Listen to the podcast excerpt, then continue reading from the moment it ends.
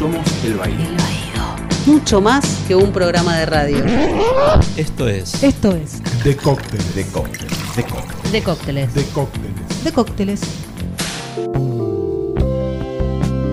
Bienvenidos, esto es De Cócteles, yo soy Gustavo Casals y estoy aquí con... Con Gustavo Pecoraro, buenas tardes. Buenas tardes. ¿Y Gustavo qué es De Cócteles? De Cócteles es el podcast de la respuesta al VIH que forma parte de la red de podcast de El Baído. Muy bien, y si nos estuvieron escuchando, estuvieron escuchando los de cócteles anterior, eh, hoy les vamos a ofrecer eh, algo un poco diferente. Ustedes saben, ya este es nuestro cuarto, nuestro cuarto entrega, nuestra cuarta entrega. Eh, y las tres anteriores fueron entrevistas con periodistas, con activistas, con el director nacional de, de SIDA de nuestro país. Y hoy queríamos hablar sobre ficción, sobre cómo el tema del VIH-Sida se, se toma es tomado en, en, el, en, el, mundo del entretenimiento y en el mundo del arte, especialmente en las películas y en las series. Y nuestra inspiración es el estreno de la serie Pose, eh, que es la nueva serie de Ryan Murphy.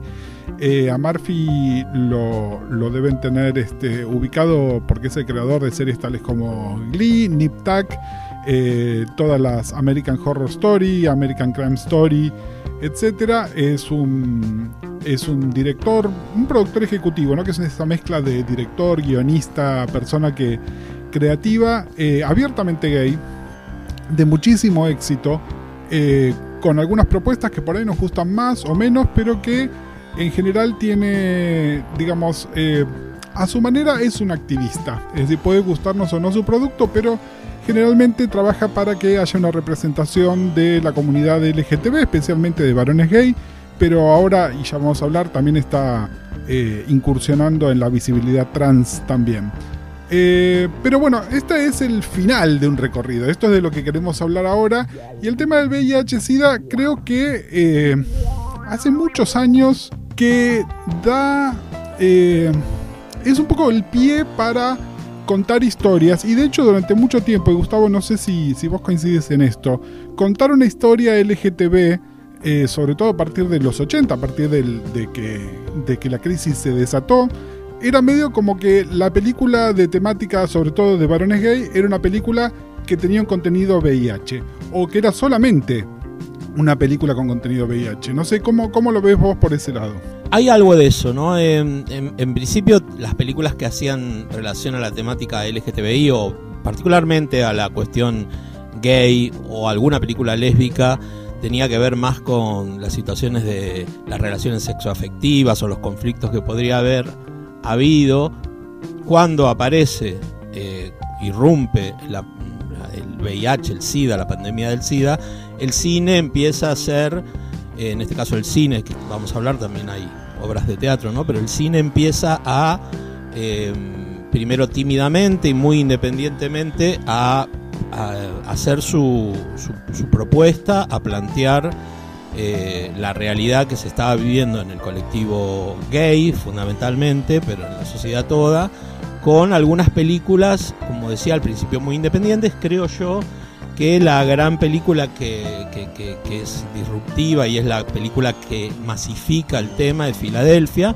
pero hubo otras antes, eh, hubo otras antes, incluso eh, algunas neto carácter eh, militante o de, o de solidaridad artística como la banda y la banda siguió tocando. Claro, pero a ver, ¿por qué hagamos una distinción? ¿Por qué Filadelfia es la que de alguna manera tiene es conocida por el gran público? Es una película del año 93, es decir, si pensamos en términos de respuesta justamente es una película tardía, pero eh, es la primera película que toca el tema y que está producido por un gran estudio, por lo tanto tuvo también muchísima más difusión y esto que decía Gustavo del cine independiente, em, en general el boom del cine independiente empieza en los años 80 y de hecho las películas de temática LGTB comienzan a ser en los años 80. No es que una es coincidente con la otra, sino que las historias que había para contar. Eh, fíjense que las películas de temática abiertamente, hablemos de, de varones homosexuales, que hay previos a esto se pueden contar con los dedos de una mano y contaban historias muy específicas, ¿no? Son cosas como The Voice in the Band o Cruising, ¿no? Que son películas muy de nicho. Eh, discutibles también, esto por ahí es para otra instancia para que las discutamos, pero cuando empieza a haber una producción real de películas donde aparecen varones gay, en general hechas además por eh, directores y, cineastas en general abiertamente gay también, ¿no? Eh, coincide con la explosión de la pandemia del VIH-Sida. Entonces hay una, hay una gran superposición ahí, pero también es cierto que, y esto fue una crítica que se hizo en su momento, que mucho, mucho varón homosexual que se quería ver representado, ¿no? Y toda esta gente que quiere ser, entre muchísimas comillas, políticamente correcta, es decir, que las películas mostraran modelos positivos, ¿no? Porque justamente les mencionábamos la película Cruising, ¿no? Cruising, más allá de su valor cinematográfico, lo que muestra es justamente un segmento de la comunidad en los 70, donde era em, sexo... Eh, la comunidad leather. BDSM, pero también mucho consumo de drogas, mucha, mucha conducta este, eh, apenas legal, digamos. Eh, entonces, ¿qué pasa? La respuesta era, los únicos modelos que están mostrando son negativos. Cuando se empiezan a mostrar modelos positivos, estos están siempre asociados a una historia de, concretamente, de SIDA, ¿no? Porque ni siquiera se hablaba de VIH. Sí, sí, sí, de SIDA. En, en 1989 está Long Time Company, que es la, la película de Roman René, eh, que ya tiene eh, un, marcada, una marcada eh, caracterización, casi te diría, de, de, bueno, esta es la pandemia del SIDA, esto es lo que está sucediendo en este sector específico, que eran los varones gays, eh, si no recuerdo mal, en Fort Lauderdale, si no recuerdo mal. En, mm, no, no, en realidad es así. Lontan Companion es una película eh, que tiene varias características. Esta película del año 89 es la primera que es mixta, digamos, no es completamente independiente ni completamente una, una película de estudio. Tiene un elenco de actores... Eh, no necesariamente tan underground como otras películas que se estaban haciendo, es decir, hay muchos de los actores que aparecen en la película, de hecho, seguramente si la ven van a decir, ah, mira, este es el que después vimos en tal película de mucha mayor, este, de un perfil mucho más alto y mucha mayor envergadura. Eh, y la historia, la, que, la historia que cuenta es una historia a través de casi 10 años, eh, que está es en New York y las zonas aledañas, que básicamente es Fire Island, ¿no? que es este balneario que está al, norte de New York, eh, tradicionalmente gay, ¿no? son Provincetown y Fire Island, eh, donde mucho de, mucha de la actividad de verano, digamos, de la comunidad de varones, de varones gays sucedía en estos lugares y fueron además como epicentros. Eh, tanto de inicialmente de contagio, ¿no? Porque son lugares donde eh, las famosas orgías y todas estas cosas sucedían en estos lugares, pero también son lugares donde que fueron los principalmente dañados, ¿no? Fueron lugares donde pasaron de ser la vida absoluta, el goce pleno, a estar decimados por la epidemia de un año para el otro, ¿no? Entonces, esta historia que se cuenta en pequeñas viñetas que van sucediendo a lo largo de los años, con varios personajes que están ligeramente entrecruzados, ¿no? Porque si yo se las cuento así, yo creo que muchos de ustedes van a estar pensando seguramente en, en, cosas como Ángeles en América, ¿no? Que es una obra de teatro, pero de la cual hubo una, una adaptación hecha en HBO, o eh, de Normal Heart, El Corazón Normal, que también tiene una adaptación mucho más actual de hace un par de años, que también está dirigida por Ryan Murphy, del que les hablamos al principio. Eh, pero en esta son, en realidad son como viñetas más un elemento muy teatral, ¿no? Son casi como pequeñas escenas que van siguiendo a estos personajes. Sí, yo rescataba esa película eh, porque primero por lo que vos decís, que, después si uno, o sea, que yo estaba, no sé, eh, Campbell Scott, que, ahora triunfa en House of Cards, o estaba Bruce Davison, o Mary Lou Parker, etcétera. Eh, digo, a mí lo que me parece que esa película lo que hace es ver por primera vez retratado en el cine eh, la situación gravísima de eh, la pandemia del SIDA, de las personas afectadas por la, por la pandemia y, de la gente que moría. Em, yo recuerdo, bueno, Bruce Davison hace un, una caracterización de un personaje donde se muere su marido. Digo, lo que hace para mí esa película es mostrar al, al cine lo que estaba sucediendo todavía oculto. Me parece que es el que, el que primero muestra la enfermedad. Para mí es la película que primero muestra la enfermedad y el daño que está haciendo esta enfermedad. Sí, y volviendo a algo que decíamos antes, eh, yo me acuerdo cuando la película se estrenó, la película es del año 89, eh, aquí se ha dado probablemente del año 90. Esta película nos llegó, entre otras cosas, porque Bruce Davidson, que recién lo mencionó Gustavo, estuvo nominado al Oscar por esta película. La película tuvo una nominación más, creo que era el mejor guion original. era el tipo de película que normalmente no se nominaba, entonces esto le dio una visibilidad muy, muy grande. Eh, la película aquí, eh, yo me acuerdo que la vi em, en esa época en la temporada de verano en Punta del Este se hacía como estrenaban películas que todavía no se habían estrenado comercialmente en Buenos Aires, que generalmente eran las películas que después estaban nominadas y ganaban premios. Me acuerdo que yo eh, estaba de vacaciones justamente allí, tuve oportunidad de verla como parte de un festival donde estrenaban películas. Y me acuerdo que el impacto, más allá del impacto de la historia que tiene que ver con el VIH, que seguramente si la, vuelvo a ver ahora y hace unos años que no la veo, sería lo que, lo que más me pegaría lo que me. El recuerdo que tengo fue. Ah, estos son varones gay parecidos a mí, de alguna manera, ¿no? Es decir, en el sentido de que esta, esta distinción entre quiero mostrar algo de la comunidad de varones gay y quiero mostrar algo del VIH-Sida, pero para mostrar uno tengo que mostrar el otro y lo tengo que mostrar también de una mirada donde era real, no eran personas en pareja, personas en parejas que se rompían, gente con una vida sexual activa, vivida sin culpa. el rol de Mary Louise Parker que era el rol de, la, amiga eh, heterosexual que forma parte del grupo, que creo que todos la, conocemos, hemos tenido una amiga de esas, ¿no? Era, era muy real en ese sentido la, demostración de la película y te cuento una anécdota que no, no sé si vos te acordás. La película se estrenó en Buenos Aires un tiempo después, ya en el año 90, pónganle a mitad de año. Se estrenó el mismo día y en la misma sala que la película En la cama con Madonna. Eso es un dato de color que no tenía. En uno de los cines de la calle Santa Fe, ¿no? Que podría haber sido el Atlas Santa Fe o el Santa Fe 1 y 2, que se acuerdan en estos complejos que eran dos cines. Eh, así que obviamente ese jueves que se estrenan ambas películas era como ir una noche a una discoteca gay, ¿no? Estábamos todos ahí. Eh, mucha gente, incluyéndome, tratando de ver las dos películas, ¿no? Entrando de una y saliendo a la otra, con sus claramente muy distintos tonos, pero eh, hay algo de, más allá de la posición icónica dentro de la comunidad de varones gay de Madonna, eh, la película, si la tienen presente, muestra algo de, la comunidad de varones gay, con esto la historia de los bailarines, la historia del VIH está ahí presente y si vieron el documental un poquito más actual, Strike a Pose, que sigue, retoma la vida de estos, de estos bailarines hoy, eh, el tema es omnipresente, ¿no? Quiénes son sobrevivientes de VIH de larguísima data, quiénes se habían enterado por ahí en el momento de la película, aunque en la película no está mencionado, y cuáles por supuesto ya no están.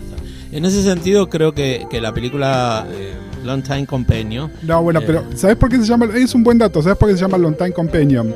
Long Time Companion se traduciría algo así como el, el eterno compañero, y es la manera en la cual en los avisos fúnebres se ponía el estatus de la pareja de, un, de un varón muerto, ¿no? Entonces era eh, sobrevivido por su long companion, ta, ta, ta, era la manera codificada y seguramente si agarraban un diario de los Estados Unidos en esa época se van a encontrar con 150 de estos avisos por semana. Totalmente. Lo que quería decir es que la película para mí tenía un final esperanzador. Era súper cruda, era muy real, era como vos decís, uno tenía una empatía porque era eso lo que estaba sucediendo, más allá de lo que de todo lo que tenía que ver con lo que uno se puede identificar con el ocio, con la diversión, con las orgías, con los bailes, etcétera, etcétera, uno también se identificaba con los amigos o con la enfermedad, pero había un, final esperanzador en el sentido de como que un reencuentro en algún momento, ¿no? Sí. Ese, ese sentido creo que eh, para mí, a mí personalmente me, hizo un, clic muy grande esa película. Veníamos de una situación de desesperanza, de desesperanza. Entonces eran los 90 incluso. Sí, y em, no les vamos a spoilear una película que tiene casi 30 años. Em, en el momento eh, fue un poco polémico, ¿no? Al final, porque el reencuentro era el reencuentro con las personas que ya, estaban, muertas. claro. Eh, y entonces había, había una doble lectura, una que era casi mágica, ¿no? Que era volver a la vida, y la otra que era siniestra, que era, bueno, finalmente vamos a estar todos muertos si nos Claro. reencontramos. Eh, obviamente hay una lectura post año 96 que podemos hacer, que tiene que ver con eh, seguir teniendo aquellos que por ahí en otro momento hubiésemos dado por perdidos, ¿no? Que sí es mucho más esperanzadora. En el momento, este final era un poco disonante, digamos, ¿no? Fue un poco raro. Sí, y, para no. pero lo planteo desde el punto de vista de que tanto. Tanto las otras dos películas que nombramos, Filadelfia y la, y la banda siguió tocando, que son del 93 y, y 94, 93 y 92, por ahí, eh, las dos también plantean una cosa como de. eh, plantean una cosa como de. eh, de esto que es el VIH igual a la muerte. Nadie se salvaba, o sea, no había una una, una un final que, que bueno que después se fue eh, reconstruyendo a partir de la posibilidad de la existencia de los antirretrovirales y la posibilidad de la, de la, la vida de la vida normal de una persona con medicación. Quiero mencionar, antes de que sigamos adelante con estas películas, que como les estábamos diciendo, las pusimos en, en- una especie de frontera que tiene que ver con, con finales de los 80, principios de los 90, les quiero mencionar dos películas de, de los 80. Una que aquí llegó en la época del boom de los videoclubes y la otra no. Eh, una se llama Parting Glances, eh, la pueden encontrar también como Miradas de Despedida, es una película protagonizada por Steve Buscemi. Es una película independiente, bien eh, de acuerdo al ethos independiente, que en realidad no es una película de temática VIH-Sida, es una temática sí de, de temática de varones gay, que toca el tema, pero lo toca de, una muy buena manera. Es una película muy, muy chiquita. Para que se dé una idea, hay un clásico que acá las chicas lesbianas que nos están escuchando seguramente eh, todas se acuerdan de la película Media Hora Más Contigo, ¿no? También conocida como Desert Hearts, es su nombre original. Eh, es ese espíritu, ¿no? Película muy independiente, muy chica, que muestra la historia por ahí de, de una pareja o de un grupo muy reducido de personajes, pero que logra una identificación muy fuerte. La otra es la película eh, que se llamaba A Summer Frost o Escarcha de Verano, eh, que acá se estrenó con nombres muy dramáticos. Es una película con Aidan Quinn y esta sí es la primera película que yo tengo presente que habla de SIDA. Que es una película que se hizo para televisión, así que el lenguaje, por supuesto, es mucho más burdo, ¿no? Es decir, eh, la intención artística está, está casi perdida. Y es la historia de un chico gay, por supuesto, totalmente fuera de una comunidad de otros varones gay o de una comunidad LGTB de ningún tipo que es la historia de él y su madre que lo está curando, ¿no? Hay una especie de historia de, de de re- reconciliación. La madre, mira, casi más te diría que es Jenna Rowlands, pero esperen que me voy a fijar porque me parece que en realidad sí es Jenna Rowlands, que hacía de la madre de él. Eh, yo creo que si, si ustedes son varones gay que tienen alrededor de la edad que tenemos Gustavo y yo, que estamos ahí arañando los 50 y se acuerdan de lo que era un videoclub donde una pre-blockbuster, ¿no? Donde uno iba y alquilaba una película y uno buscaba cualquier cosa que codificada tuviese un elemento gay. Seguramente vieron a Nerly Frost y se murieron de la depresión porque era horrible, ¿no? Es decir, muy real. Pero tengan en cuenta que a Nerly Frost es del año 85. Eh, la gente que la produjo de alguna manera considera que la película se pudo hacer justamente porque es coincidente con el diagnóstico de Rock Hudson y la participación de Rock Hudson en Dinastía. Entonces era cuando el tema pasó a tener una visibilidad mediática hollywoodense que no tenía hasta ese momento, ¿no? Que más allá de lo amarillista o siniestra que haya sido, también hizo que la conversación empezara. Pero bueno, a partir de esto tenemos Long Time Companion como la película que es la primera que gana premios. A todo esto en el teatro, como les decíamos, todas estas adaptaciones que ustedes vieron eh, de Normal Heart, Angels in America, Love, Valor, Compassion, que también fue una película bastantes años después, en el año 97.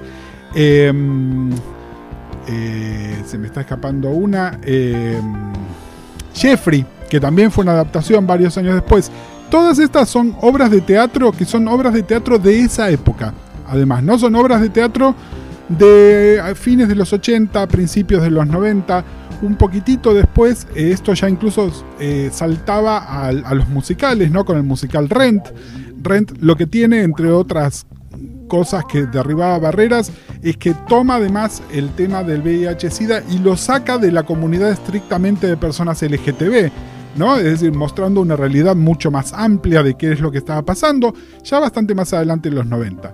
Pero les mencionamos hace un rato Filadelfia como película que logró el gran lo que se llama el crossover, ¿no? La película que de repente se pone en el candelero y de la que todos hablan, entre otras cosas porque el protagonista era Tom Hanks, que no solo ganó un Oscar por esta película, sino que el año anterior venía de ganar un Oscar por Forrest Gump. Entonces era probablemente el actor más popular que había en Hollywood.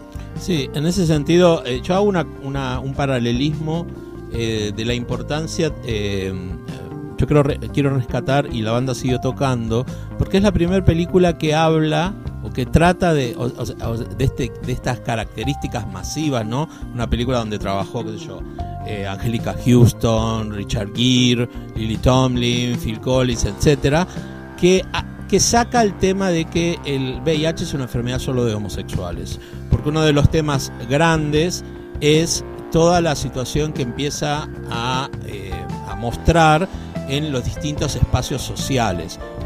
Niños, eh, mujeres, heterosexuales, etcétera, de distintas clases sociales y demás.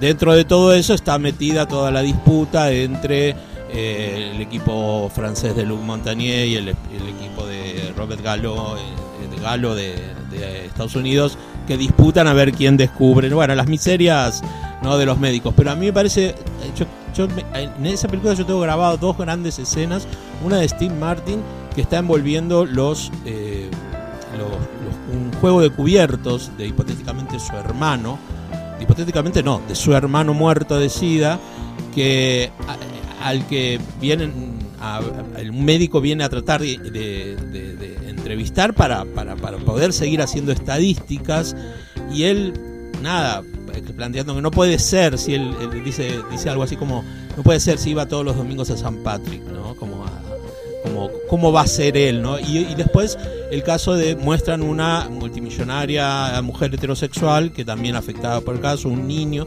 Entonces creo que eso lo que logra es, o trata, o intenta, mejor dicho, correr del espacio de que el VIH está ligado solo a los homosexuales, a las orgías, etcétera, etcétera, ¿no? El, el tema, el, el tema el, con... Per, no, perdón, sí, perdón, perdón. Y, y en ese sentido creo que el espaldarazo, como bien vos lo decís, lo hace Filadelfia, indudablemente. Lo que pasa es que lo que tiene también, eh, eh, y la banda siguió tocando, es que independientemente de sus buenas intenciones, no es una buena película. Es una película necesaria y es una película didáctica, y por eso gente como todos los que mencionaste, Richard Gere o Angélica Houston o Steve Martin, se prestaron a tener papeles que por ahí son casi un cameo. Sí. La película, si uno la mira, es una mala película, decir, cumple una función que probablemente un documental bien hecho, de los cuales coincido, coincido. de los cuales se hacen ahora, ¿no? Es decir, eh, cómo sobrevivir, sobrevivir a una plaga, eh, estos tipos de documentales que toman eh, filmaciones hechas en esa época y las ponen en contexto, probablemente son mucho más útiles porque una versión ficcionalizada de una historia, además con, ese grado de dureza, no siempre funciona.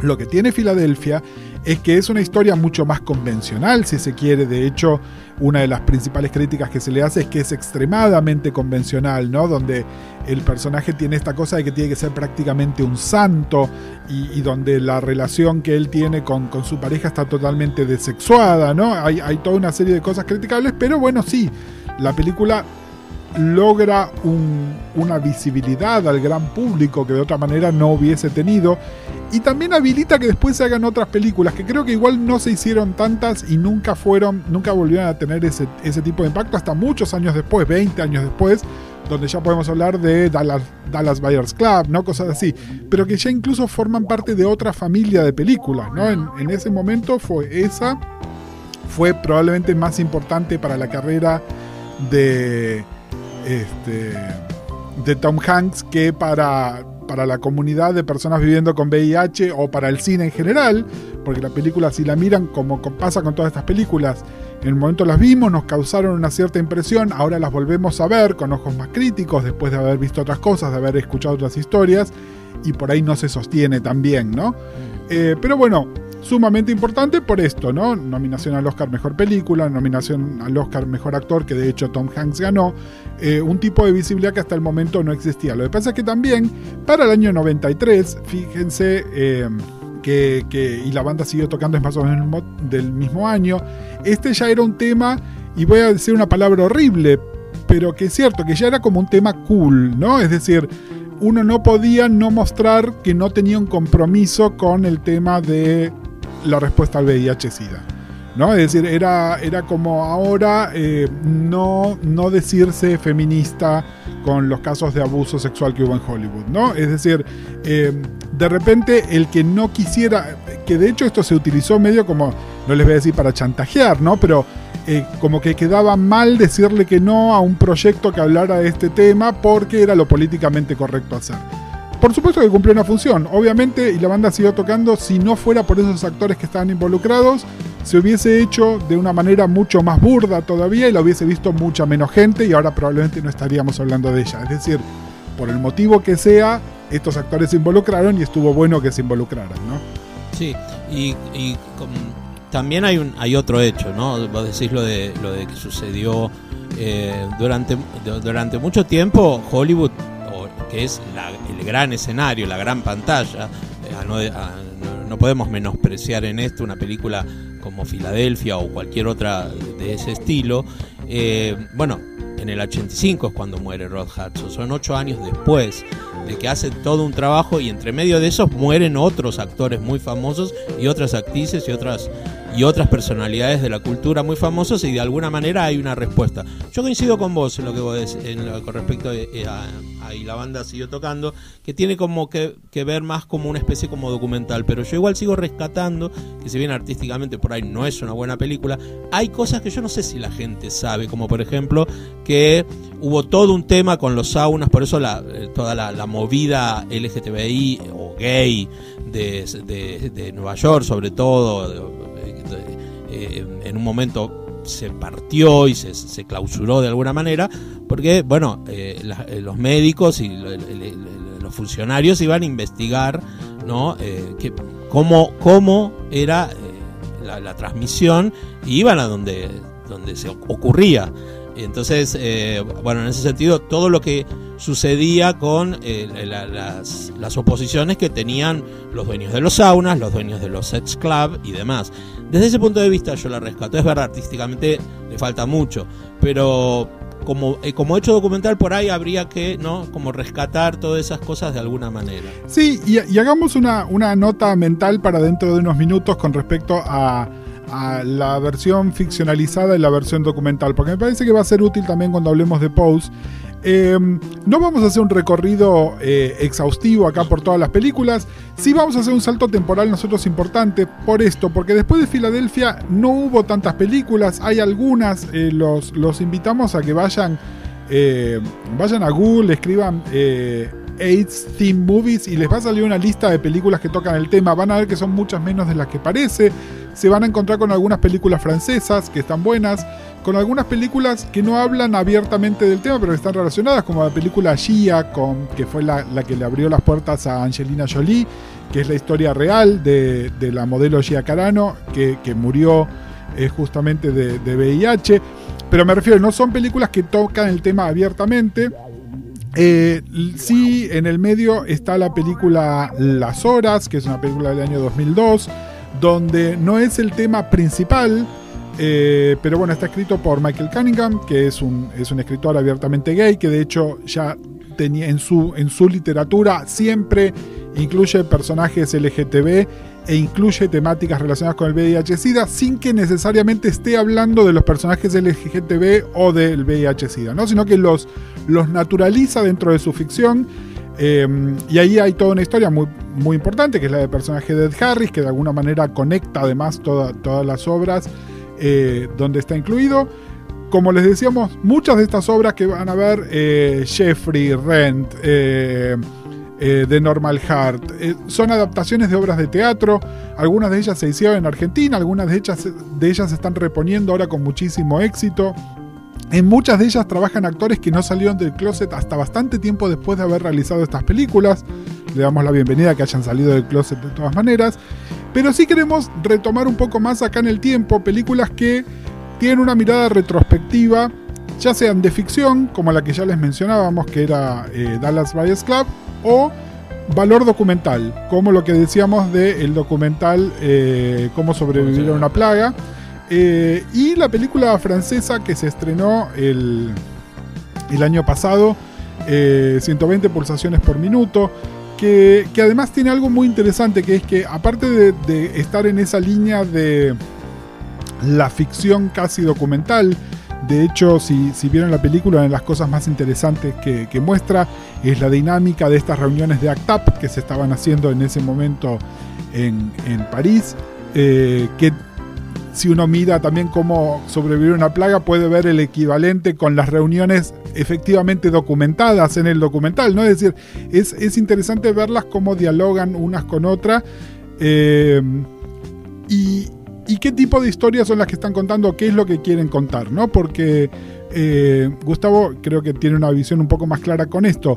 Sí, La... no, por ahí eh, creo que tienen que ver con... Ah, hubo, hubo toda una movida de reivindicación o de reivindicación o de traer a la, a la discusión, a la mesa, el tema del activismo, ¿no? Bueno, eh, se, en 2015 se estrena Stonewall, la de eh, Ronald Emmerich. Eh, ya había habido otra Stonewall que era un, horror en 1995 que estaba ligada a, los sucesos de Stonewall, pero era una película policial directamente. Y también eh, en el 2017 se estrena la miniserie de Gus Van Sant, When We Rise. Gus Van Sant que había dirigido en el 2009 Mil. Entonces había como, ¿no? Más los documentales, como sobrevivir una plaga, el 2012 y también United in, Hunger, perdón, eh, que las dos son de ACTAP, son en plan documental. Y en ese sentido creo que la, eh, 120 pulsaciones por minuto hace como una condensación exacta, como vos decís, ¿no? Tiene esta cosa del documental. Hay pocas imágenes eh, originales, pero hay. Eh, lo que hacen es recrear la historia a través de la ficción. Y me parece que, mm, que, que hay como, en ese sentido, como una condensación de varias cosas que andan dando vuelta. Nombramos Stonewall, que para mí fue malísima, la, de, del 2015 del, director este que, que, es el director de Godzilla y que dirigió mucho a Van Damme y demás. When Rice también a mí me pareció una porquería porque hace como un, un, un salto, quiere, quiere en, tres, en, tres capítulos abarcar tanto desde los comienzos de Stonewall hasta la actualidad en los Estados Unidos que pierde un montón de, de efectividad. Y también a mí me gustaría nombrar en eso, que lo toca colateralmente, a la que están dando en Netflix, se puede conseguir en Netflix, me imagino que en otros lados también, que es Vida y Muerte de Marsha P. Johnson. Porque en ese sentido, eh, si bien no queda muy claro eh, la, cómo murió Marsha P. Johnson, sí después muestra eh, toda la, la, la la vulnerabilidad a la que llega eh, Silvia Rivera, que fue su gran compañera, las dos encabezando las revueltas de Stonewall. No, no, sí, justamente lo que tiene el documental, que lo recomendamos muchísimo y de nuevo no tienen la excusa de no estar en Netflix, está en Netflix, está en Netflix. búsquenlo. Eh, justamente es, eh, es interesante porque fíjate que tiene la misma ambición que When We Rise, porque justamente son personajes que su vida recorren desde los 60 hasta, hasta la actualidad. Eh, pero aquí lo que te muestran es la vida de, esta, de estas personas que efectivamente estuvieron involucradas en Stonewall, cómo después la pandemia afectó sus vidas y qué pasó con ellas después.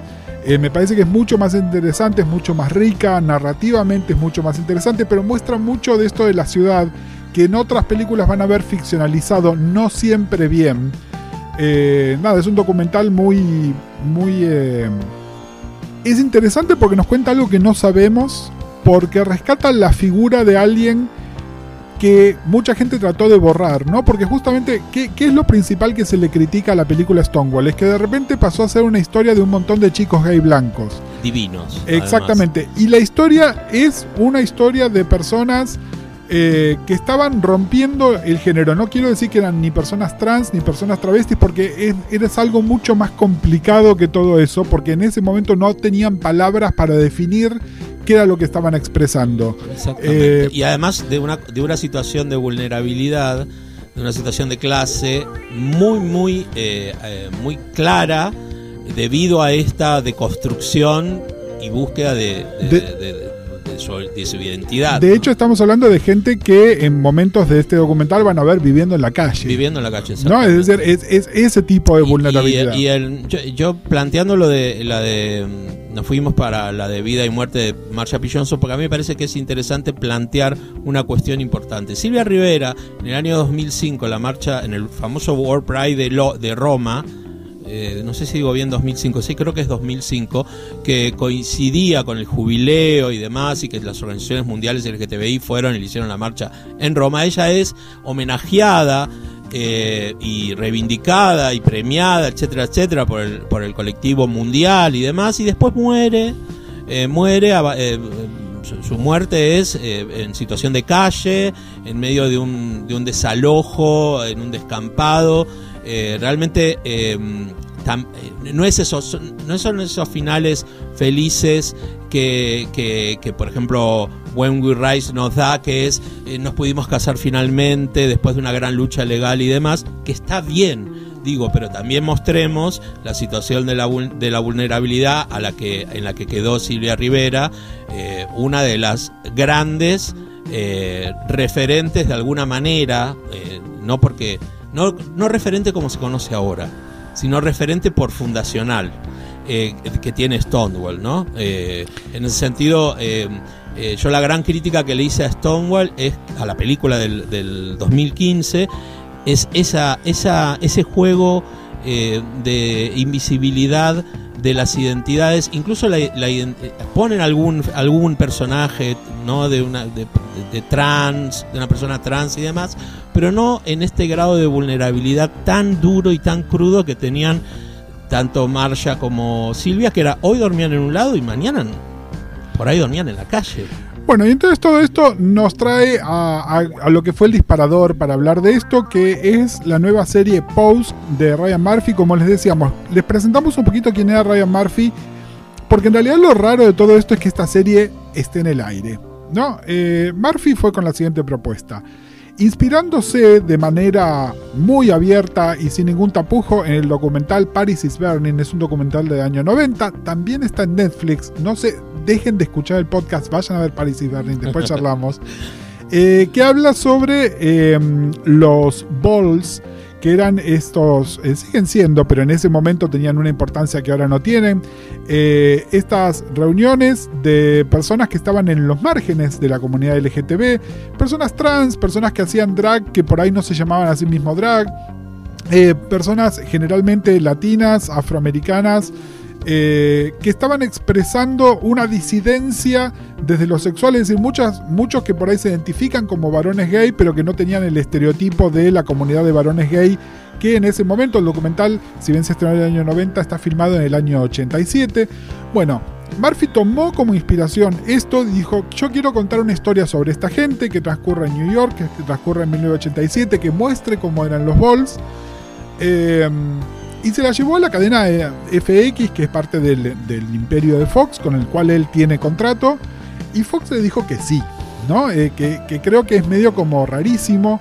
Y yo, a ver, hago un descargo enorme. A mí no me gusta lo que hace Ryan Murphy. Me parece que es un tipo que es un gran disparador de ideas, un tipo que hace magníficos comienzos que luego no sabe terminar.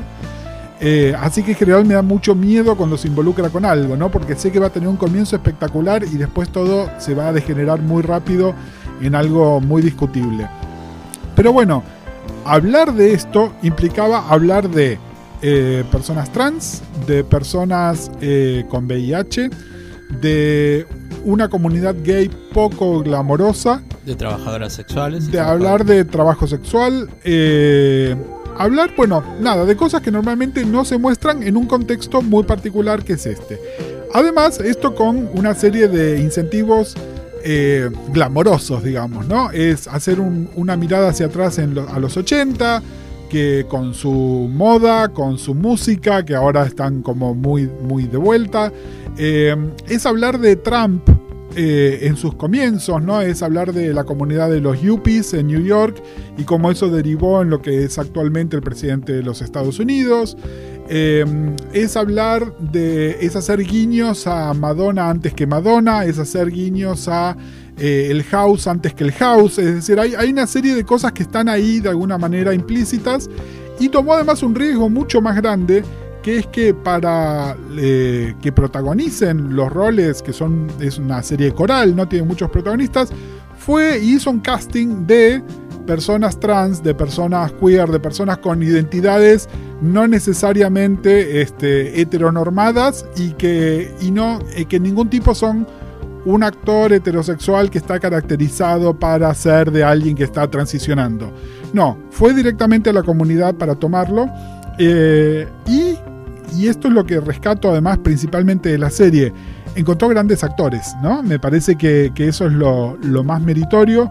Eh, la historia lo que cuenta, y esto por eso les decimos, vean Paris y Fernie, ¿no? Claro. Eh, estos, estos balls, estos bailes, en realidad eh, son prácticamente una, una experiencia competitiva, donde hay distintos equipos que en distintas categorías se presentan, hacen lo que algunos pueden llamar bailar, otros pueden llamar desfilar y otros podemos llamar simplemente se hacen presentes eh, jugando con las identidades, con la raza, con la clase, con un montón de cosas eh, y se enfrentan unos con otros. Y los equipos son lo que se llaman las casas. Y las casas que son estos lugares donde esta gente que vivía en situación de calle, gente que fue generalmente expulsada por sus familias, expulsadas por el sistema, se juntaban para vivir en una New York muy distinta, es decir, no tengan idea del New York imposible de hoy, ¿no? Donde todo es carísimo.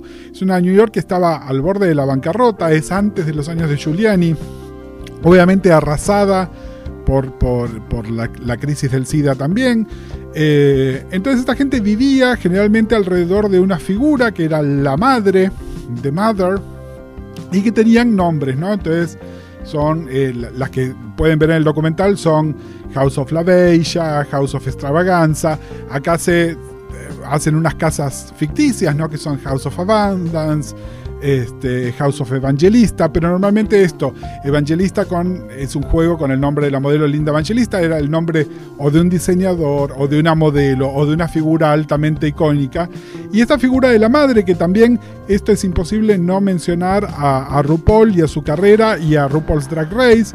Ustedes saben, justamente si, les interesa el tema, seguramente escucharon el hit de RuPaul Call, Call Me Mother, que tiene que ver con esto. RuPaul, que ya está llegando a los 60 años, en lugar de estar compitiendo, es como la mentora de, todo, de, toda esta comunidad en su presencia de madre. Esto no lo inventó. Si miran tanto Pose como Paris y Fernie, se van a encontrar con eh, referencias a, a terminología que en Drag Race se escuchan todo el tiempo, ¿no? Desde la categoría es, referencias a Shade, Tea, Fish, ¿no? Todas estas cosas que, ahora se están empezando a, popular nuestro vocabulario, incluso de, de los que consumimos cultura popular y de alguna manera nos ubicamos dentro de la, de la comunidad LGTB. Ahora, y acá es donde te vengo a preguntar. Como ustedes saben, yo no soy muy fan de Murphy. Eh, la serie emitió tres episodios, cuatro episodios hasta el, hasta el momento. ¿Vos, Gustavo, lo viste? ¿Qué opinas? Vi dos. Eh, primero, rescatar esto que vos decís. Eh, yo anoté hoy, pues estuve haciendo un poco de investigación, si no me aplastás con tus conocimientos. Eh, yo anoté el, nombre de cinco actrices trans que están que, hicieron casting y que están protagonizando en esto que es coral. También está Billy Porter, el protagonista de Kinky Boots, que bueno, que además es un tipo un poco más conocido por ahí en la cinematografía. Y también está Ivan Peters, que bueno, el rubiecito de American Horror History, que Ryan Murphy se lo debe comer. ¿no? Bueno, pero ahí, ahí está, ahí está el, el elemento de crossover, Claro, ¿no? Pero claro. fíjense que esto es lo interesante. Eh, la historia, obviamente, cuenta la vida de personajes blancos, heterosexuales o en los márgenes. Y ahí es donde él fue y casteó, sí, a actores más conocidos, como de alguna manera para traerlos. Pero de ninguna manera son los protagonistas No, no, de la es- historia. a eso iba. Los pro- todo es en base a estas, estas historias que recorren a estas, a estas actrices transexuales, a estas, a estas eh, estas eh, personas que conforman esto de las casas, que a mí cuando vos me decías, eh, cuando contabas esto de las casas, me hacía acordar eh, mucho a esto de cómo sucedía acá también, si bien no institucionalizado en una casa, pero siempre había una traba mayor que era la que eh, le daba un plato de, eso lo contaba Loana siempre, ¿no? Un plato de sopa a la más chiquita, en ese sentido Normita Giraldi es la una de las que, que ejemplo, ¿no? En este sentido, y creo que tiene que ver con esto de la solidaridad. ¿Qué veo yo en la serie? Bueno, yo vi dos capítulos todavía. Eh, eh, coincido un poco con lo que vos decís de, bueno, vamos a ver cómo sigue en la historia. Porque lo de lo de las competencias y lo de la lo de la formación de las casas y todo eso está bien contado. Me da un poco de miedo qué otras cosas van a empezar a suceder. En el primer capítulo de entrada, una de las más protagonistas, eh, bueno, le dan, el, le, le- Le dan le su diagnóstico. diagnóstico serológico, es una persona viviendo con VIH, va a su médica, le plantea un montón de situaciones, ella hace como un, un, un reforzamiento, un empoderamiento a partir de ahí, decide no crear su propia... Hay como una especie como de reivindicación a esto de, bueno, no importa, voy a seguir viviendo.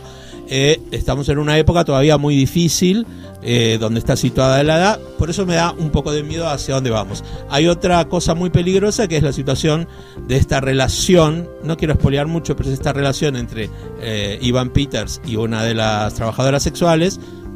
Veremos qué sucede en eso, porque me da un poco de miedo cómo puede ir, hacia dónde puede ir eso. Él es un hombre bisexual, o por lo menos. Él es un hombre que se identifica como varón heterosexual, pero que eh, contrata a Ah. una prostituta trans. a una Basi- prostituta, básicamente. básicamente. Eh, y que trabaja en la Torre Trumps. Él. Él, él trabaja en Eh, la la Torre Torre Trumps. Entonces, eh, todo eso eh, veremos, ¿no? En, en qué dispara. Pero a mí me parece que tiene. Que rescata. mm, que está muy bueno que, que- esté así. Que, que- está muy bueno que. Bueno, eh, todo esto empezó, no sé si, corregime mejor, no sé si, para no dudar, creo que la, la primera gran, eh, eh, el primer gran ocupación de pantalla fue la, Ver, la Bernie Cox, eh, y después las, la- eh, las, las actrices que trabajaron en Transparent. Creo que esta es una, eh, una bajada más grande, una presencia mucho más grande de visibilidad de actrices trans. Actrices, no estamos hablando de personas trans que de repente. No, No, no, son actrices. actrices. No, me parece muy valioso lo que En decís de, lo que decís de Laverne, porque además eh, tanto MJ Rodríguez, que es la actriz que hace de Blanca, que es el personaje que mencionabas recién, como India Moore, que es la que actriz que hace de Angel, eh, son entre comillas protegidas de, De la verdad. de. Eh, que de alguna manera Es Laverne la madre. La verdad, haciendo de madre, Claro. exactamente. Y también para que se dé una idea de que no tiene tanto que ver con la edad, sino con el acceso, ¿no? La Exacto. madre es alguien que tiene la posibilidad de o dar un consejo, o dar un plato de comida, o dar plata, o abrir una puerta. Como en este caso, eh, ser la madrina de estas actrices, aprovechando la visibilidad que tiene Laverne como protagonista de varias temporadas de Orange is the New Black, de ir y recomendarle a Ryan Murphy, mira, mira a estas chicas que valen la pena que, que- que las tengas o, o y por que lo menos realmente... hacerles el casting. Exactamente. verdad. Es lo que, ¿te, te acordás cuando le hicimos el reportaje a Denise eh, Norris que ella hizo esa, esa famosa metáfora que a mí me encantó? Yo quiero ser los hombros para que para que la próxima se apoye en mí y avance. Totalmente. Bueno, y este, este es el rol es que está tomando, que está tomando es. Laverne en este momento. Sí. Eh, sí, a ver, la serie, eh, eh, ¿por qué estamos hablando de VIH? Porque no solo el personaje de Blanca tiene un diagnóstico, en otro episodio eh, hay toda una historia que tiene que ver, se, se junta, si vieron la serie Fama, ¿no? con las escuelas de baile, las escuelas de artes performativo, donde una de las mentoras de, de baile, su alumno favorito muere. Es cosas muy reales, cosas que después, nada, si miran desde la canción Together Again de Janet Jackson o lo que decíamos en la cama con Madonna, eh, todos estos círculos de bailarines, diseñadores, de gente que soporta a la cultura popular que consumimos, fue, fue arrasada por, por la epidemia, ¿no? Eh, gente valiosísima que, que, que- que que no llegamos a conocer o que fue este, reconocida mucho tiempo después. Sí, o que murió en su apogeo eh, de, de- de su carrera, qué sé yo, Freddie Mercury. Exactamente, bueno. Entonces acá de alguna manera la serie toma estos elementos. eh, yo el problema que tengo es que Murphy, aparte de esto de que comienza grandes ideas y después, la serie es muy... Todo está subrayado con marcador negro, ¿no? Es decir, carece por completo de sutilezas. Ojo, si el público no es la comunidad LGTB, si el público de esto Ah, es el gran público, cosa que no creo, porque yo creo que debe ser bastante difícil de ver para el gran público, ¿no?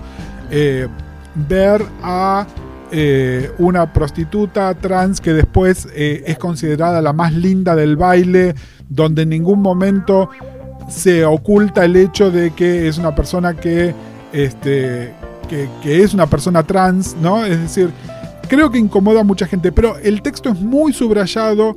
eh, hay un abuso en la historia de los personajes blancos heterosexuales de hacer guiños a la realidad actual a través de lo de Trump, que me parece que entiendo, porque sí nos estás explicando el origen de algo que está sucediendo ahora, pero lo hace con una vía de un humor muy burdo.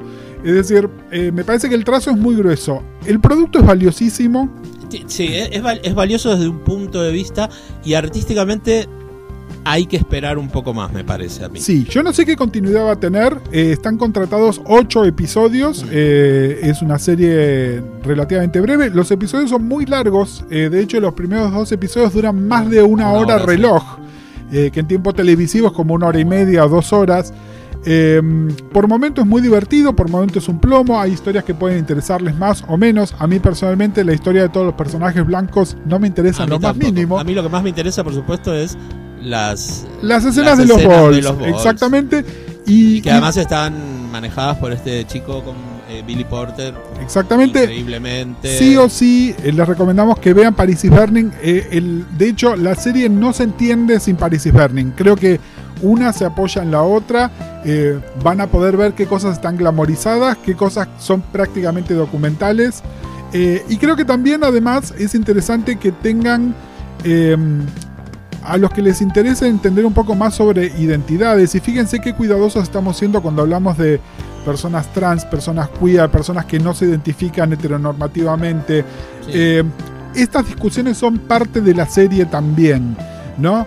Eh, quienes pueden hacer un pas, ¿no? Es decir, quienes pueden pasar como, ¿no? Es decir, la persona trans que puede pasar como eh, mujer cis o, o el, el- el varón gay que puede pasar como varón hetero cis, eh, la, la charla sobre raza, eh, la charla sobre qué intervenciones hacerse en el cuerpo o no hacérselas, cómo esto dialoga con la las ropa, el acceso a poder tener una buena ropa, como dice la madre eh, en el primer capítulo, yo puedo caminar por la Quinta Avenida y me abren las tiendas, como des- despreciando a la otra, ¿no? Exactamente, bueno, pero además ahí hay otra cosa más, que es yo paso mejor que vos no solo por la ropa, y también está ahí toda una charla sobre eh, la- las clínicas que hacían operaciones de reasignación de sexo, digamos.